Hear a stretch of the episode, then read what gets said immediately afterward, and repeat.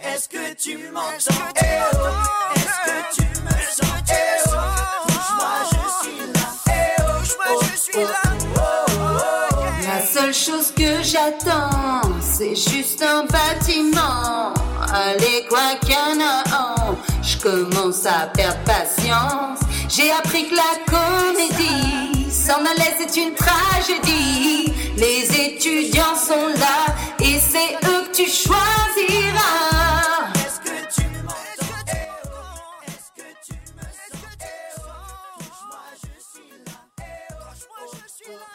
Salut à tous et bienvenue sur le nouveau podcast de la tragédie. Donc pour une troisième semaine, on va aujourd'hui aborder un nouveau thème. Donc comment est-ce que les associations elles se sont réinventées pendant le confinement et comment est-ce qu'elles ont pu remplacer euh, certains services de l'État parfois? Donc dans un premier temps, on va accueillir les scouts, notamment euh, Julien euh, de- des scouts de Champel et Emma des scouts des Charmilles. Donc euh, on va passer brièvement sur une euh, présentation des intervenants. Donc qui sont-ils, leur rôle, leur rôle habituel chez les scouts et euh, dans quel groupe scout font-ils partie? Bonjour, je m'appelle Emma Chapat ou Kiskenai, qui peut être là pour parler des scouts, autant vous le dire aussi. Je suis co-responsable d'unité des 12-17 filles au groupe Tanganyika de Saint-Martin-Saint-Pierre qui est basé à Charmilles. Salut, bonsoir à tous. Alors moi c'est Julien de Planta, alias Barral Engagé pour être très scout. Et je suis chef de groupe adjoint au groupe Perceval qui est donc basé à Champel, au temple de Malagnou pour être tout à fait exact. Très bien. Ça fait combien, à peu près combien de temps que vous êtes chez les scouts? Et euh, est-ce que vous avez des liens, par exemple, euh, en dehors des scouts, dans d'autres associations, des engagements? Alors moi je suis au scout depuis que j'ai 7 ans, donc euh, ça commence à dater sachant que j'en ai 24. Euh, et puis euh, après si, si on veut parler des associations euh, desquelles je fais partie, bah, il y a notamment la tragédie que j'ai rejoint euh, pour sa deuxième assemblée générale si je ne me trompe pas. Euh, j'ai aussi été respo bar du coup euh, pour euh, le bar de la tragédie quand il e- existait encore. Et euh, je crois que c'est à peu près l'essentiel. Très bien. Et moi, ça va faire euh, 11-12 ans que je fais les scouts, dont 6 ans, 7 ans, responsable, c'est-à-dire euh, mono. Euh, et sinon, au niveau de l'engagement associatif, je suis aussi dans la tragédie, notamment dans le groupe de travail média. Très bien. Donc on va directement aborder euh, ce que votre rôle pendant le confinement. Euh, est-ce que vous nous- pouvez nous parler un petit peu des initiatives qui ont été mises en place pendant le confinement, en commençant par toi, Emma? Ok. Euh, donc pendant le confinement, on avait pas mal de groupes scouts sur Genève, notamment celui de Perceval et de Tanganyika, dont nous faisons partie, à avoir mis en place des livraisons de courses à domicile euh, organisées par les scouts. Euh, oui. Et je sais plus quoi dire d'autre, David Barral. Donc, euh, course à domicile euh, organisée pour les personnes à risque. Donc, c'est une initiative qui, a vu le jour en fait au, Tessin parce que les scouts tessinois ont été, enfin, ou en tout cas le Tessin en particulier a été touché avant.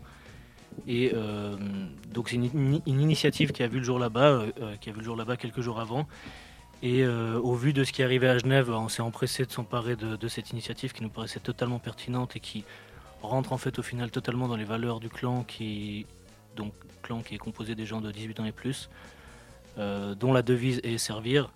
Donc on s'est direct empressé, de s'emparer de, cette euh, action donc. Et euh, on l'a mise en fait très vite en place sur tout Genève. Tous les, enfin, beaucoup de groupes genevois se sont coordonnés pour que ça fonctionne bien. On a fait en sorte de euh, couvrir l'entièreté du canton de Genève, même si il y avait quelques zones d'ombre où on n'arrivait pas forcément à acc- à accéder, bah, on élargissait, on élargissait pardon, nos champs d'action. Et je crois que dans l'ensemble, ça s'est plutôt bien passé. Et il y a une, ça a montré aussi une bonne cohésion au sein des groupes genevois, donc au sein de l'association du scoutisme genevois.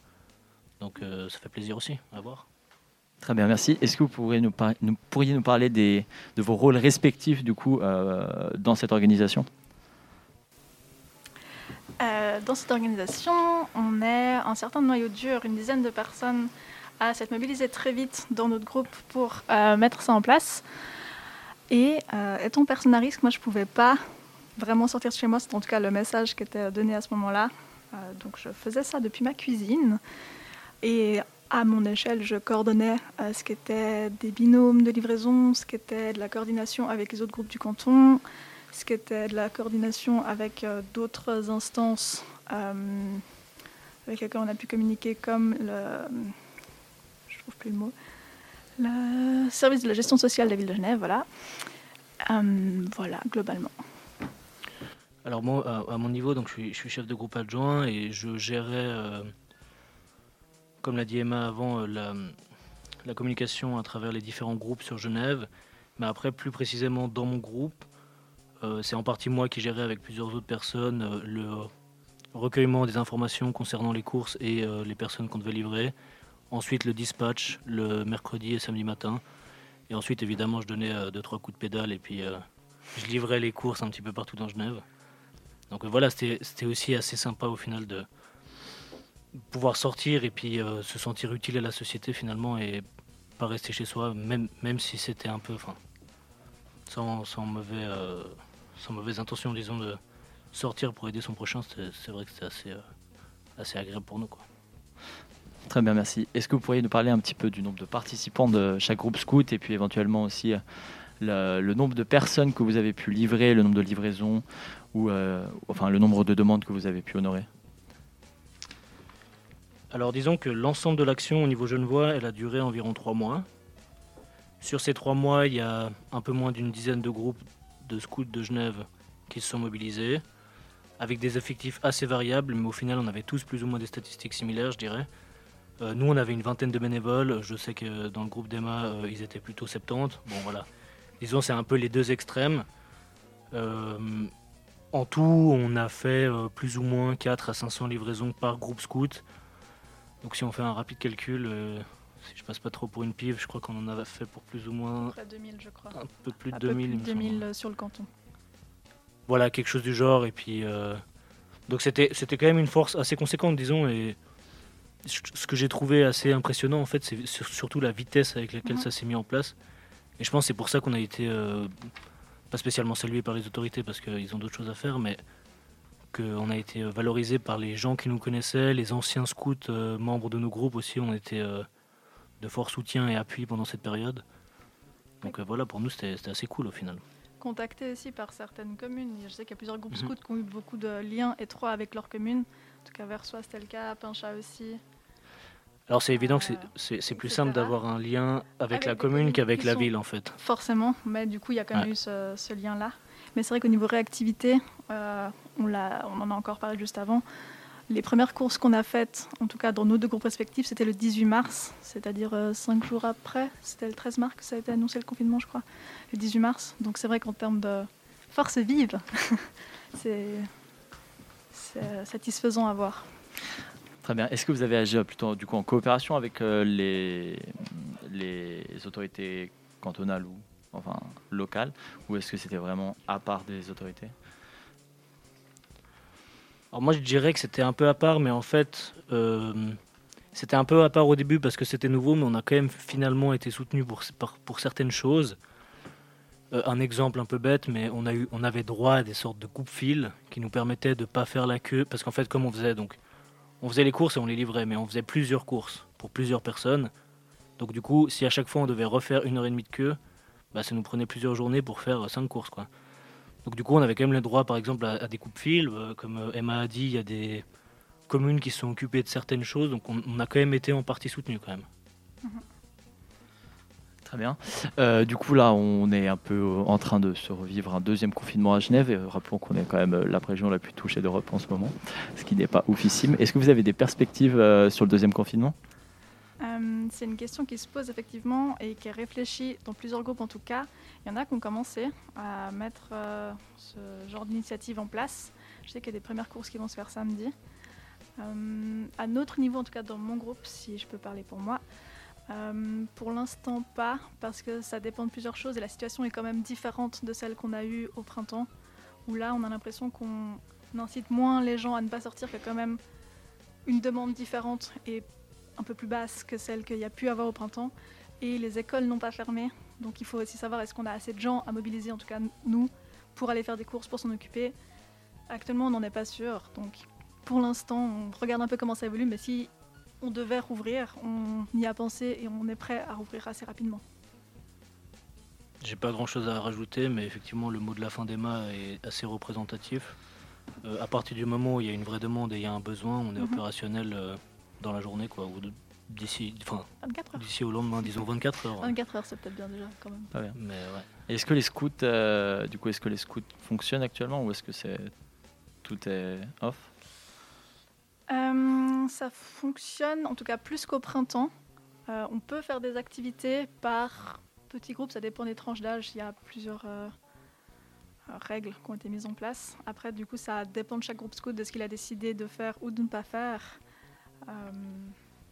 Donc c'est variable. Mais on peut mettre des choses en place sous certaines formes par plus, plus petits groupes, 5 personnes maximum, etc. Il y a- quand même une, comme il y a un cadre légal qui est Mhm. Euh, relativement bien défini, il y a quand même une, euh, certaine possibilité de faire des, séances et d'organiser des activités.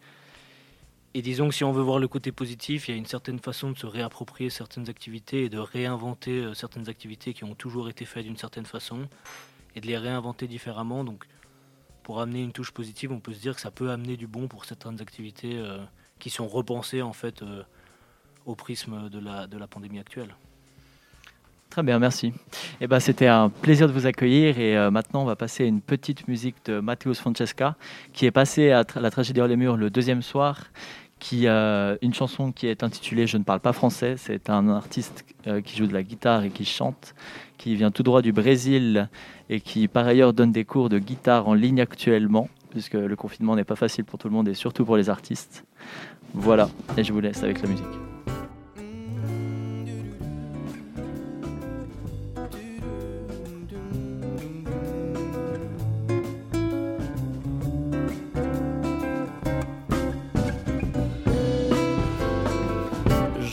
Parle pas français, mais je comprends l'amour. Elle va travailler et dit bonjour tous les jours. Je ne sais pas, je pense en fait c'est pour me conquérir lentement. C'est sa stratégie. Mais j'aime quand elle dit à plus. La douceur d'une fleur, son parfum domine l'ascenseur. Si elle sourit, je vois la vie en rose. L'énergie qu'elle dégage, c'est ma poésie. Pour toi, ma belle, je change bonjour pour bonne nuit.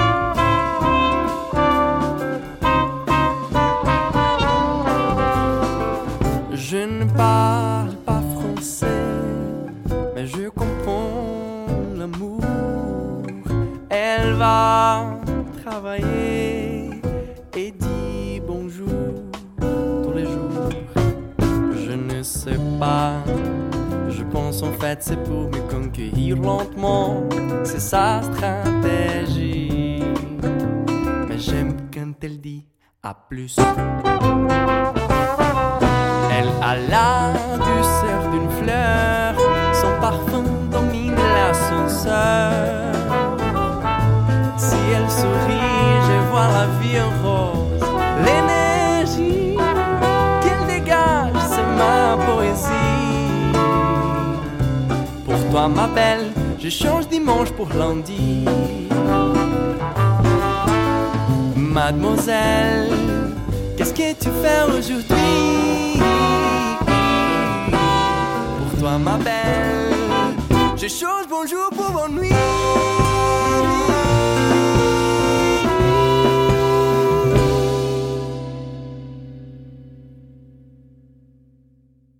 La tragédie, le podcast.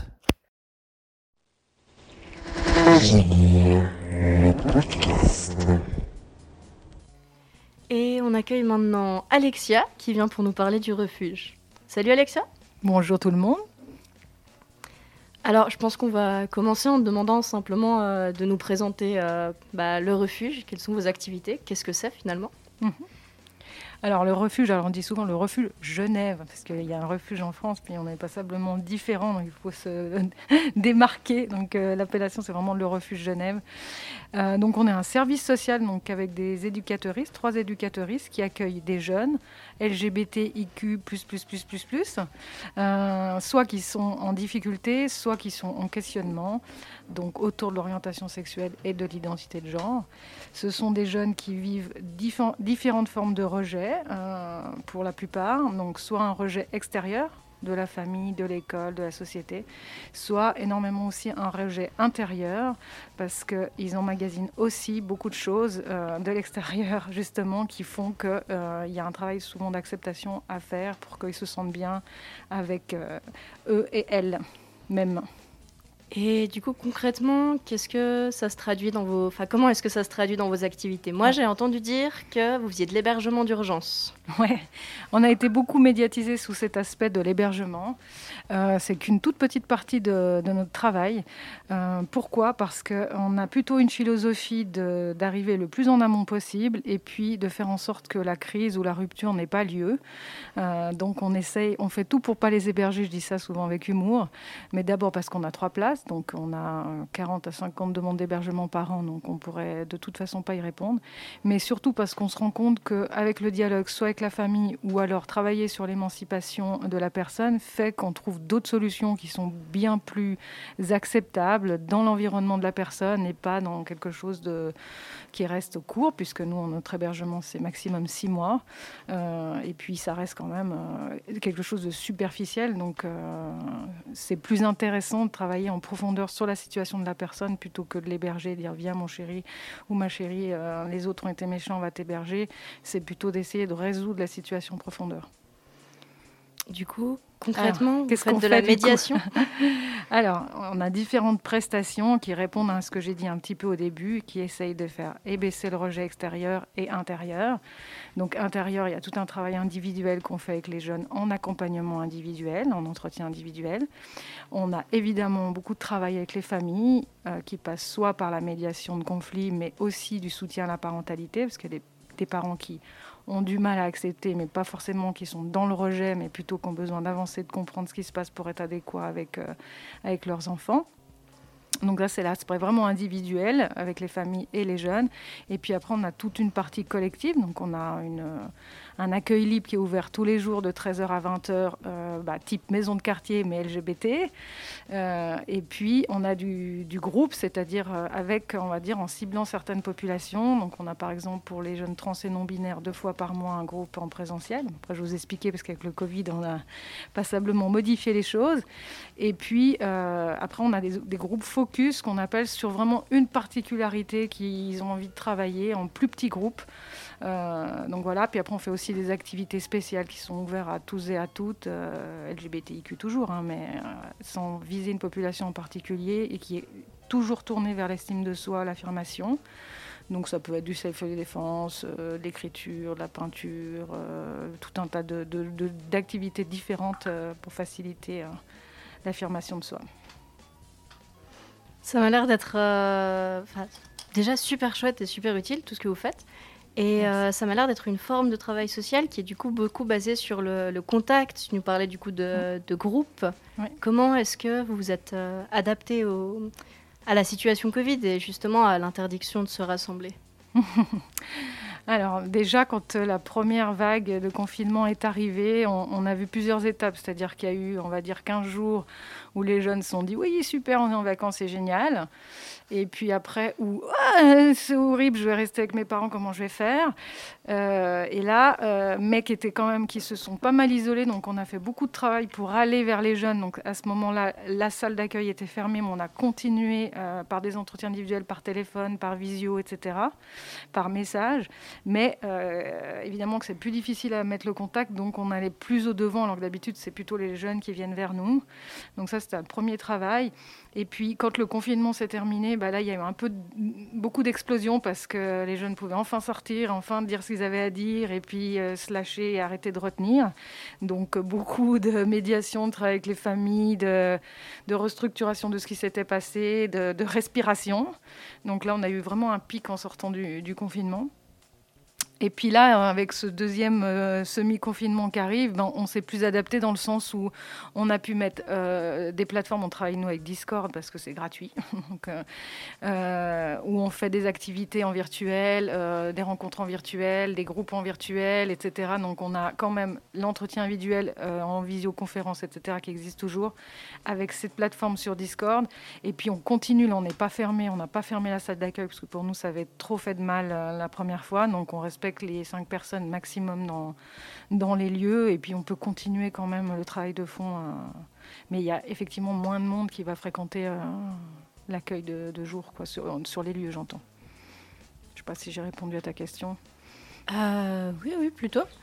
Euh, du coup, tu m'as dit euh, bah, basculement des activités en virtuel et puis Mhm. venir plus auprès des jeunes Ouais. plutôt que d'attendre qu'ils viennent vers vous parce qu'ils avaient Ouais. aussi besoin de ce suivi. Euh, mais c'est vrai d'ailleurs que j'ai l'impression qu'il y a peut-être une classe de la population, une classe d'âge qui a le plus été affectée par le, le confinement, c'est les adolescentes et les adolescents. Mhm. Euh, je me rappelle qu'au déconfinement, on les voyait, ils étaient dans des états pas possibles. J'imagine que pour les jeunes que vous suivez au refuge, qui sont en plus souvent des jeunes avec des situations difficiles, ça a dû être particulièrement euh, spécial. Bah, ce qui est spécial, c'est que faire un entretien, même par téléphone, alors qu'on on a ses parents derrière dont on voudrait euh, se départir, bah, ça complique tout de suite les choses. Et puis il y a une espèce de recroquevillement. Alors on, les poussait à sortir, euh, va sortir le chien, euh, va te balader 10 minutes, on discute dehors ensemble, etc. Mais ils il, il devaient tellement contenir qu'ils ils préféraient rien faire des fois que, que travailler quelque chose en se disant je vais péter parce que du coup ça ressort. Donc il y avait vraiment un, un côté où on, on passait même parfois à juste leur changer les idées plutôt que travailler sur la situation parce que c'était trop, c'était trop lourd à, supporter. Mais, euh, mais je ne sais plus quelle était ta question exactement.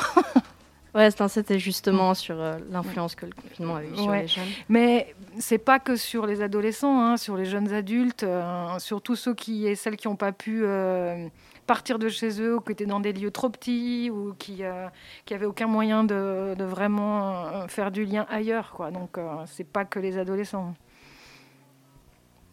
Et du coup, vous-même, les professionnels, enfin, peut-être pas de vous demander vraiment votre ressenti, c'est peut-être un peu intime, mais vos conditions de travail, le fait de devoir changer de cadre assez rapidement, comment est-ce que ça a été envisagé? Tu me dis que vous êtes une équipe de trois personnes, c'est une Mhm. assez petite équipe. Ouais. Alors moi, il faut dire que le, refuge est quand même assez jeune et qu'on a toujours travaillé avec cette philosophie de l'adaptation aux besoins. Donc pour nous, ça n'a pas été non plus trop compliqué. Ce qui peut être compliqué, c'est le, matériel. C'est-à-dire que ben, tout d'un coup, il fallait chacun un ordinateur, il fallait chacun un téléphone, un, un attel. Enfin, c'est des petites choses qui paraissent bêtes, mais avec des associations comme nous qui n'avons pas le grand sou, euh, ça demandait tout de suite en fait un investissement financier euh, qui était plus difficile après sur vraiment nous nous adapter. Bah, il a fallu se creuser un petit peu, être créatif et des créatifs, mais je trouve que de manière générale, on a, on a tous et toutes su faire preuve de créativité justement par rapport à ça. Donc pour nous, on a quand même des métiers très polyvalents où on va intervenir de manière différente. Moi, je peux être euh, avec un jeune, avec une famille, avec une équipe de professionnels, en santé, en éducatif, euh, faire ce que je fais avec vous là maintenant. Donc on a déjà des postes très polyvalents, donc on est habitué à, s'adapter, à changer, à répondre aux besoins. Donc pour ça, c'était pas trop compliqué. C'était vraiment d'un point de vue financier et logistique.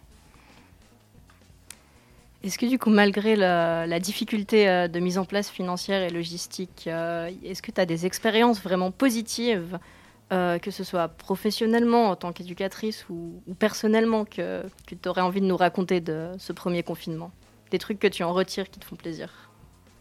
Alors je sais pas si ça a vraiment un rapport, mais on s'est tous et toutes rendu compte que le trajet qu'on faisait, le stress qu'on avait en, en venant au travail, euh, tout ce qui est en périphérie, en fait, nous prend beaucoup de temps et beaucoup d'énergie. Et ben mine de rien, quand on est à la maison, ben, on est beaucoup plus disponible. En tout cas, moi, c'était mon cas, mais c'était le cas aussi de, mes collègues.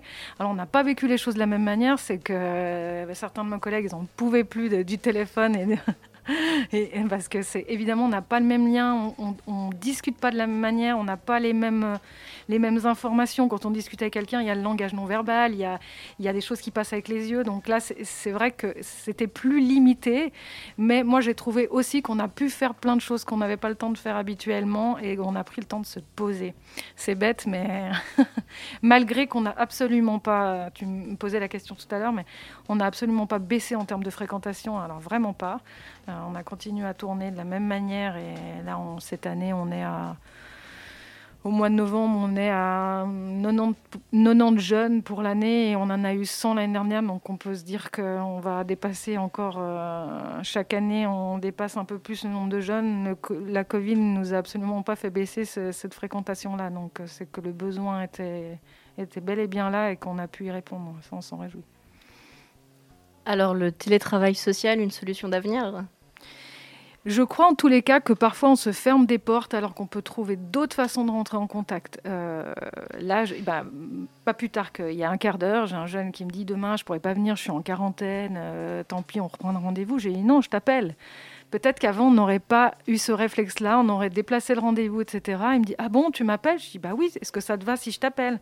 Il me dit oui, oui, c'est vrai, j'ai même pas pensé. Euh, on peut quand même s'échanger un minimum de choses, même si c'est pas l'idéal et que c'est mieux quand même quand, euh, elles sont en face de nous. Mais voilà, on a pris des réflexes qu'on n'avait pas avant. Et puis si c'est pas un appel, on trouve une autre solution. Mais je trouve qu'on on, laisse moins les choses. Euh, on, est plus complet dans notre manière de répondre, je trouve, de, plus en plus.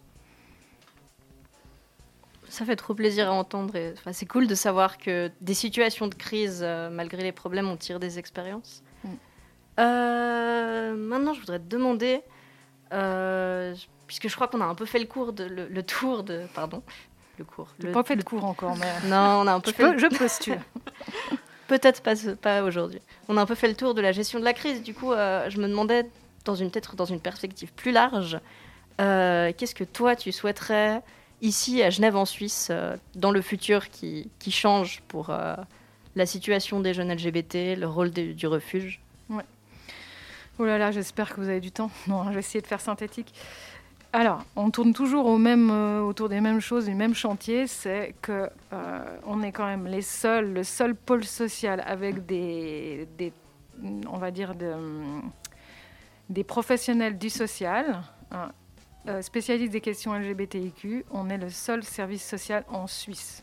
Donc là, quand même, on peut se poser la question de pourquoi ça n'existe pas ailleurs, alors que ce que je veux dire, c'est que euh, il y a beaucoup d'associations qui accueillent les, les, je ne veux pas dire que les jeunes, mais les personnes LGBT, mais souvent, soit c'est des accueils de pères qui ne sont pas professionnalisés, et il y a beaucoup de sociaux qui croisent des personnes LGBT, mais qui ne sont pas spécialisés sur ces questions.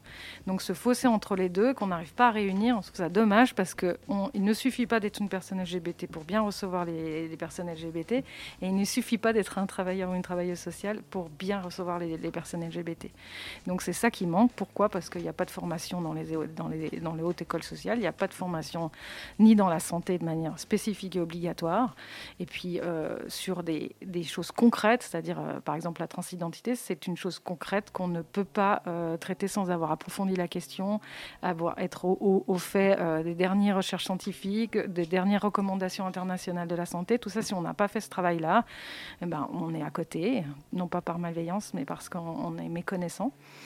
Donc, pour moi, ça reste un chantier énorme de développer des endroits spécialisés, mais professionnalisés avec des compétences véritables.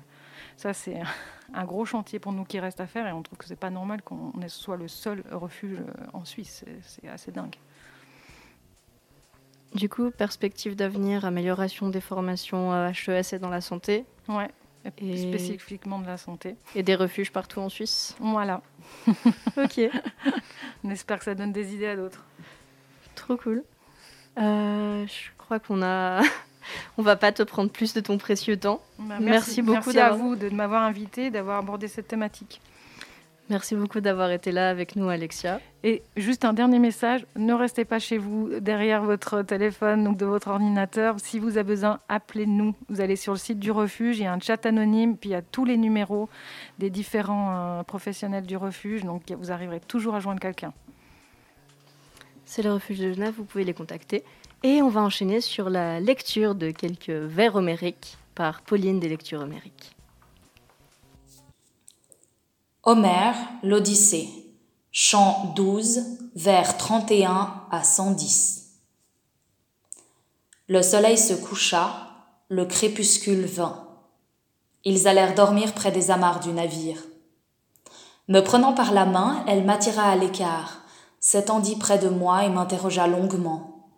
Je lui contai donc tout dans l'ordre, point par point. Puis, Circé la royale m'adressa ces mots. Voilà donc une chose faite. Écoute maintenant ce que je dis. Un dieu d'ailleurs te le rappellera. D'abord, tu croiseras les sirènes qui ensorcellent tous les hommes, quiconque arrive en leur parage. L'imprudent qui s'approche et prête l'oreille à la voix de ces sirènes, son épouse et ses enfants ne pourront l'entourer ni fêter son retour chez lui. Car les sirènes l'ensorcellent d'un champ clair, assise dans un pré, et l'on voit s'entasser près d'elle les os des corps décomposés dont les chairs se réduisent. Passe devant sans t'arrêter. Bouche l'oreille de tes gens d'une cire de miel pétrie afin qu'aucun d'entre eux n'entende. Écoute, toi, si tu le veux. Mais que dans le navire, il te lie les pieds et les mains debout sur l'emplanture, en t'y attachant avec corde, et tu pourras goûter la joie d'entendre les sirènes. Mais, si tu les enjoins, les presses de te détacher, qu'ils resserrent alors l'emprise de tes liens. Lorsque tes compagnons les auront dépassés, je ne puis pas te dire clairement la route qu'il te faudra suivre, mais toi-même tu choisiras. Je te les décris l'une et l'autre. Il est là-bas deux roches en surplomb contre lesquelles gronde la houle d'amphitrite aux sombres yeux. Les dieux bienheureux les nomment les roches planctes. La première est fatale aux oiseaux, même aux craintives colombes portant l'embrasie pour Zeus le Père. À chaque fois, le rocher lisse en ravit une, et le Père en renvoie une autre pour le compte. L'autre, aucun des vaisseaux qui l'atteignit n'en réchappa, car les flots de la mer, les tempêtes du feu fatal emportent à la fois poutres de navires et corps d'hommes. Un seul navire de la mer put jamais la doubler. Argo la glorieuse, au retour de chez Aïétès. Le flot l'aurait aussi jeté contre les grandes roches si Héra qui aimait Jason ne l'eût sauvé. Tels sont les deux écueils. L'un dresse jusqu'au vaste ciel la pointe de sa cime. Un nuage bleu noir l'entoure sans jamais se dissiper, et le ciel clair ignore son sommet en été même ou à l'automne. Nul mortel ne pourrait y grimper ni s'y tenir, eût-il vingt pieds et le même nombre de mains car c'est un rocher lisse et que l'on croirait raboté. À mi-hauteur du roc, on voit une grotte embrumée tournée vers l'ombre de l'Érèbe, et c'est sur elle que vous dirigerez votre navire, noble Ulysse. L'homme le plus musclé, tirant de son profond vaisseau, n'atteindrait pas le fond de cette grotte de ses flèches. Là demeure Scylla, la terrible aboyeuse. Sa voix semble la voix d'un petit chien qui vient de naître mais c'est un affreux monstre et personne à la voir ne prend plaisir. Même un dieu craindrait la rencontre. Toutes ses pattes, elle en a douze, sont difformes. Elle a six coups sans fin et sur chacun une tête effrayante avec trois rangs de dents, nombreuses et serrées, pleines de noirs morts. Elle reste cachée à mi-corps dans la grotte creuse, mais darde ses six têtes hors de l'antre terrible. Sans en bouger, elle pêche t'attend l'écueil. Des dauphins et des chiens de mer, ou mieux encore, l'un de ces monstres nombreux que paie la hurlante amphitrite. Nul marin ne peut se vanter d'être encore passé là sans dommage avec son bateau. Chacune des six têtes enlève une autre proie au navire de sombre proue. L'autre écueil est plus bas, tu le verras, Ulysse. Ils sont voisins. Ta flèche irait de l'un à l'autre. À sa cime monte un figuier de beau feuillage.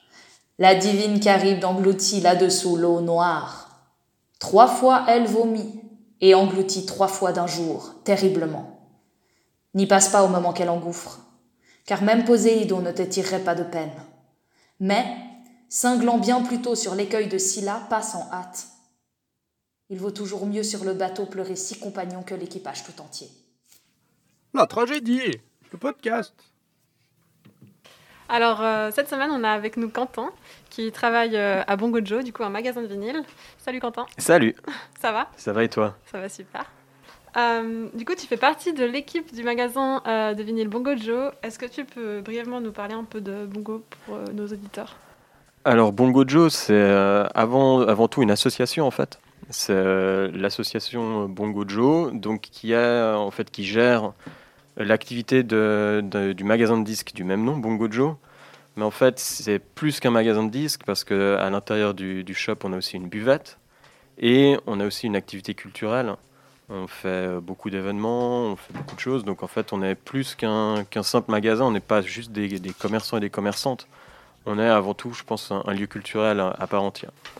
Ouais, c'est ce que, ce que j'avais aussi l'impression. Et je trouve ça super aussi le fait que vous ayez. Enfin, quand je vais au shop, je trouve trop bien que, que, tu puisses aussi juste prendre un café et te poser sur la terrasse et rencontrer quelqu'un et que ce soit juste plus que ça peut être assez solitaire de chercher.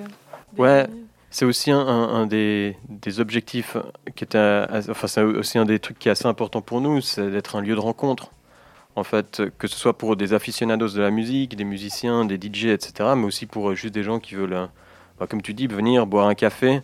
Et euh, c'est clair que le digging, ça peut être quelque chose qui est assez solitaire, mais il y a aussi tout, en fait, le disque, c'est peut-être un, objet de discussion qui est infini, la musique de manière générale. Donc, en fait, ça, au-delà de juste venir consommer et acheter, etc., il y a aussi tout l'échange qui va autour. Puis, c'est aussi une des choses qu'on apporte. On il y a une chouette équipe, il y a tout le monde qui a des goûts, qui a des, univers musicaux aussi un peu différents, et on est toujours hyper ravis et ravis d'échanger avec euh, les gens qui passent. Quoi. Mm-hmm. Est-ce que tu penses que ça crée aussi un lien avec, euh, avec le, les consommateuristes, entre guillemets, ou les gens qui viennent au shop plus que dans un sampleur Est-ce que tu peux, à l'occasion, discuter avec eux un peu plus ou pas? Ouais, à fond. quand, on a, quand on est derrière le comptoir, euh, on a, on a quand même aussi assez de temps pour pouvoir discuter. Puis c'est aussi assez chouette de pouvoir, bah, quand il y a des nouveaux visages, qu'il y a des, des, gens de passage, que ce soit des, des touristes ou euh, des gens qu'en fait on voit rarement, ou même des gens qui, qui cherchent juste un moyen pour obtenir un disque en particulier, mhm. en faisant commande ou quelque chose comme ça. C'est toujours assez chouette de pouvoir échanger assez chouette en fait de, rencontrer. Et puis même si c'est une phrase, ah ouais, il y a toujours quand même le fait d'acheter un disque. Euh, bah, ça soulève toujours une discussion et quand ils passent au comptoir et qu'ils disent ah bah voilà j'ai pris ça puis ah ouais super mais tu connais ça et tout donc c'est toujours assez propice pour pour échanger quoi mhm. une sociabilité assez importante donc et, le thème du podcast euh, d'aujourd'hui par rapport à nos autres invités c'était aussi euh, ces organisations qui ont pendant cette crise du Covid euh, aider la population d'une manière ou d'une autre. On a par exemple euh, pu parler avec euh, les scouts qui ont pu livrer les courses ou, ou l'association Le Refuge qui était un soutien aux LGBT. Est-ce que, dans, à mon avis, la culture et la musique, c'est tout aussi important et ça a tout aussi besoin d'être soutenu pour, pour la population. Euh, qu'est-ce que tu penses du fait que, par exemple, les librairies euh, restent ouvertes en ce moment euh, et soient considérées comme une commodité de nécessité, mais, mais la musique pas? Alors, honnêtement, ça nous fait un peu bondir. En fait, dès la, tombée de la nouvelle, on a essayé de, faire comprendre aux autorités qu'en fait, nous, on est une librairie, mais musicale. Donc en fait, on est, en fait, c'est hyper bien que les librairies puissent être ouvertes. Hein. C'est pas du tout ça le propos, mais c'est de dire peut-être, ok, il y a, des choses qui ressemblent vraiment à des librairies. Et pour le coup, un magasin de disques, c'est vraiment une librairie musicale. Au lieu de des livres, on vend des disques. Et genre, ça nous semblait en fait évident qu'on rentrait dans la même case. Malheureusement, aux yeux du SCOM, aux yeux euh, des, des autorités, c'est pas du tout le cas. Donc on a essayé quand même de, faire valoir cet argument. Et euh, ouais, évidemment que la musique, c'est essentiel. Après, peut-être que il y a une vision un peu différente du livre qui est encore vraiment très rattaché à quelque chose de physique. Il y a, un vrai attachement au, livre physique, peut-être même dans la tête des autorités. Peut-être que la musique, malheureusement, euh, au cours des, 20 dernières années, elle s'est vachement dématérialisée. Et peut-être que c'est ça qui, qui, qui, euh, ouais, on n'a pas forcément l'impression que acheter un disque c'est quelque chose d'essentiel parce qu'on peut peut-être écouter de la musique sur YouTube. Mais euh, notre activité en termes d'importance et de, de, service à la population, ou en tout cas de, de biens de première nécessité, la musique l'est. Est-ce que le disque l'est forcément? Peut-être c'est plus discutable, mais oui. Enfin, je ne vais pas te dire le contraire. On aimerait beaucoup être ouvert et aussi bah, peut-être pour offrir aussi un espace pour les, nos amis, notre clientèle, les gens qui côtoient le shop aussi pour pouvoir offrir en fait un espace de sociabilité hein, dans ces temps un peu compliqués quoi. Mm-hmm.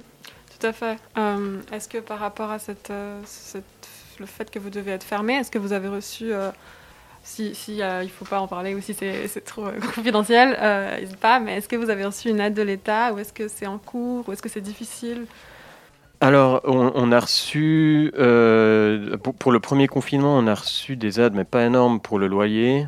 Et puis là, pour, en tout cas depuis le début de, de ce reconfinement, pour, en fait, on est dans un processus un peu compliqué parce que là, on est un peu en déménagement, donc on a deux arcades mhm. et il y en a une comme c'est la gym, on a effectivement une, une, suspension de loyer, mais dans notre euh, dans notre échoppe principale qui, va être déménagée, on a on a pour l'instant rien et euh, c'est en cours. Je sais pas exactement sur quoi ça peut ou ça va déboucher, si ça va déboucher sur quelque chose, mais déjà en tout cas, il euh, faut quand même saluer l'effort de la gym euh, qui a vis-à-vis de ces commerçants et des arcades commerçantes qui sont sous, euh, dans son patrimoine, euh, ont, eu au cours des, deux confinements des suspensions de loyer, et ça c'est quand même déjà assez chouette.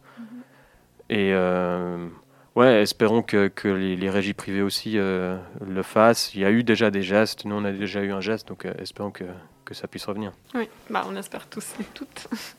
Euh, j'ai entendu dire que vous, du coup, vous livriez des, des vinyles euh, pour pallier à la fermeture du shop. C'était difficile d'organiser ça Ça se passe comment? Ouais, alors pendant le premier confinement, euh, en fait, ça nous a vraiment un peu tombé sur le, sur le coin de la figure. On, on, était, on était un peu dans le déni, peut-être.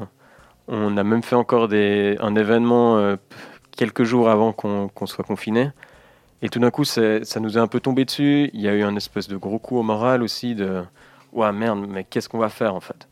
Et euh, c'était avant tout, on était pris à la gorge financièrement parce qu'il fallait payer le loyer, euh, il fallait payer les charges, etc. Donc on était là, mais il faut absolument qu'on continue d'avoir une certaine activité. Donc on a, au cours bah, du premier confinement, euh, j'ai pris mon petit scooter et puis j'ai commencé à livrer à, travers la ville. En fait, on a, on a principalement utilisé Instagram et puis Facebook, c'était un peu les relais chaque jour, on faisait une sélection de disques qu'on postait euh, sur les réseaux. Les gens qui étaient intéressés par tel disque pouvaient envoyer un message, mais avec leur adresse. Et puis ensuite, euh, je livrais, et soit ils pouvaient payer par PayPal, soit payer en cash directement. Et donc, bah, moi, pendant le premier confinement, paradoxalement, bah, ça, on a commencé ça peut-être au bout de 2-3 semaines de confinement. Mhm. Et du coup, c'était moi le confinement, je l'ai pas vraiment vu passer parce que tous les jours, moi j'étais dehors, tous les jours j'étais sur mon scoot, je livrais. En plus, c'était le début des beaux jours, donc c'était assez cool. Et euh, c'est vrai que c'était vraiment cool de voir que les gens voulaient déjà nous soutenir. Ça, c'était vraiment, ça faisait vraiment chaud au cœur parce que personne n'était vraiment obligé. On n'est jamais vraiment obligé d'acheter un disque.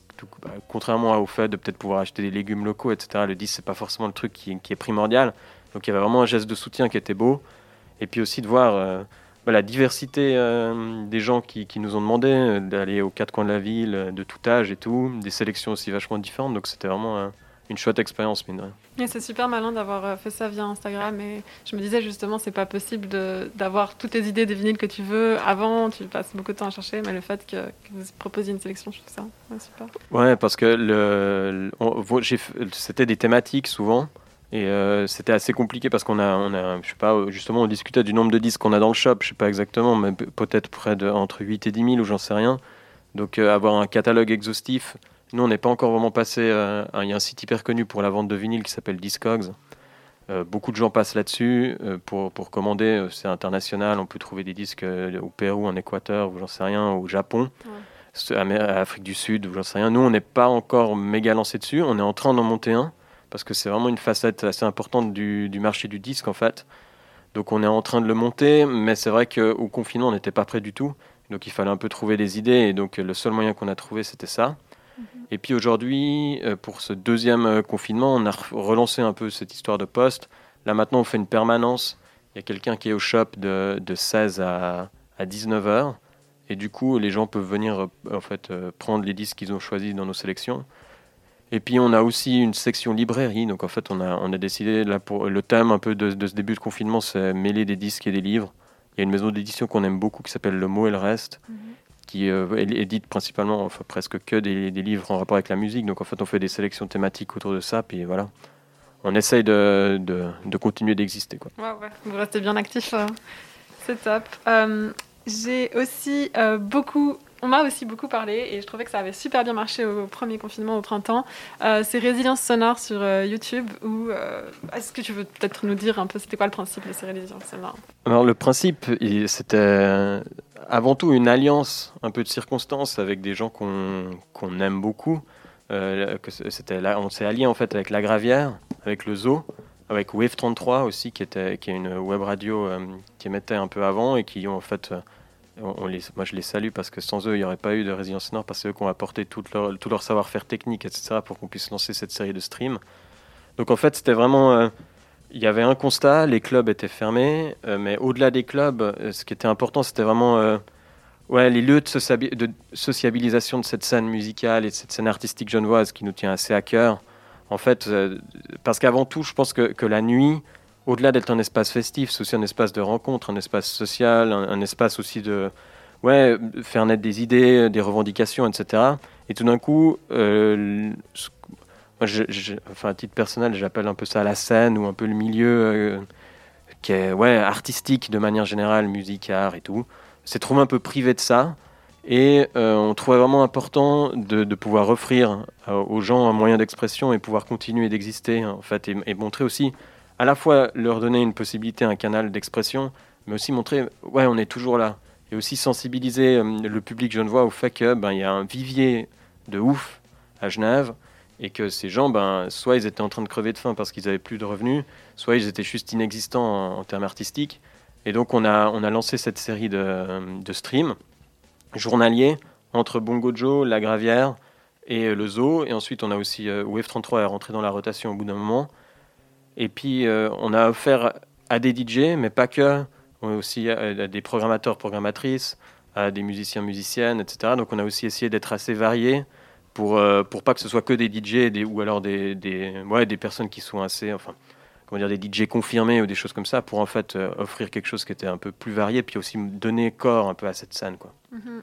C'était du coup dans vos locaux, aux Augustins Ouais, c'était aux Augustins à la Gravière et aux Zoo aussi. Ah, il y avait aussi dans les autres. les week-ends, c'était club euh, un, peu plus tard avec des décors assez fous. Et puis euh, la semaine, c'était une, c'était euh, ouais, chez nous, à aux Augustins. Est-ce que tu aurais un petit mot pour nos auditeurs et nos auditrices sur comment on peut, en tant que, que jeune étudiant, étudiante, penser plus à soutenir justement ces artistes locaux, ces DJ locaux dans des périodes comme celles qu'on vit maintenant? C'est hyper compliqué parce que, enfin, on est, on est tous dans la, enfin, on est tous et toutes dans la galère économique, mine de rien. Et puis, on sait que les, les, les gens qui sont rattachés à, ce milieu artistique, culturel, ben, jeunes, etc., c'est pas une, c'est pas, pas facile financièrement. Donc, c'est hyper dur aussi de, de, pouvoir lâcher, je sais pas, tout d'un coup 50 balles pour soutenir un artiste sur Bandcamp ou j'en sais rien.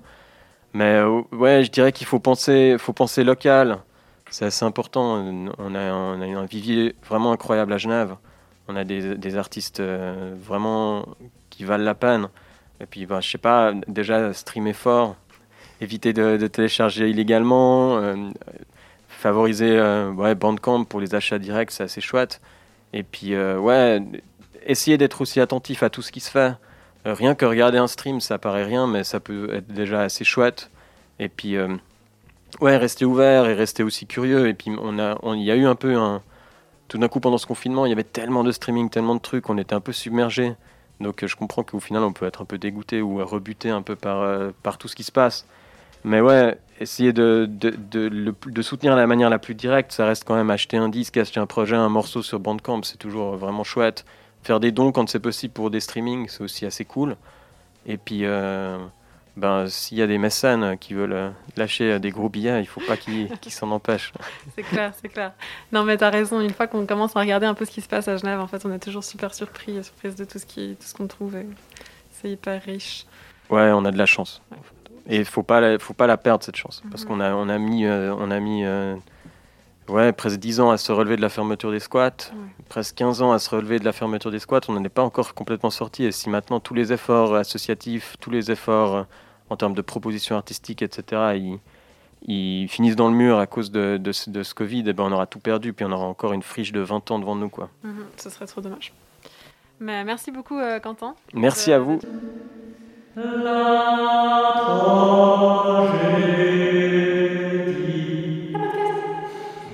Voilà, c'était tout pour le tragédie de ce- cette semaine. On espère que ça vous a plu et que les discussions euh, ont été intéressantes euh, comme, euh, comme elles l'ont été pour nous.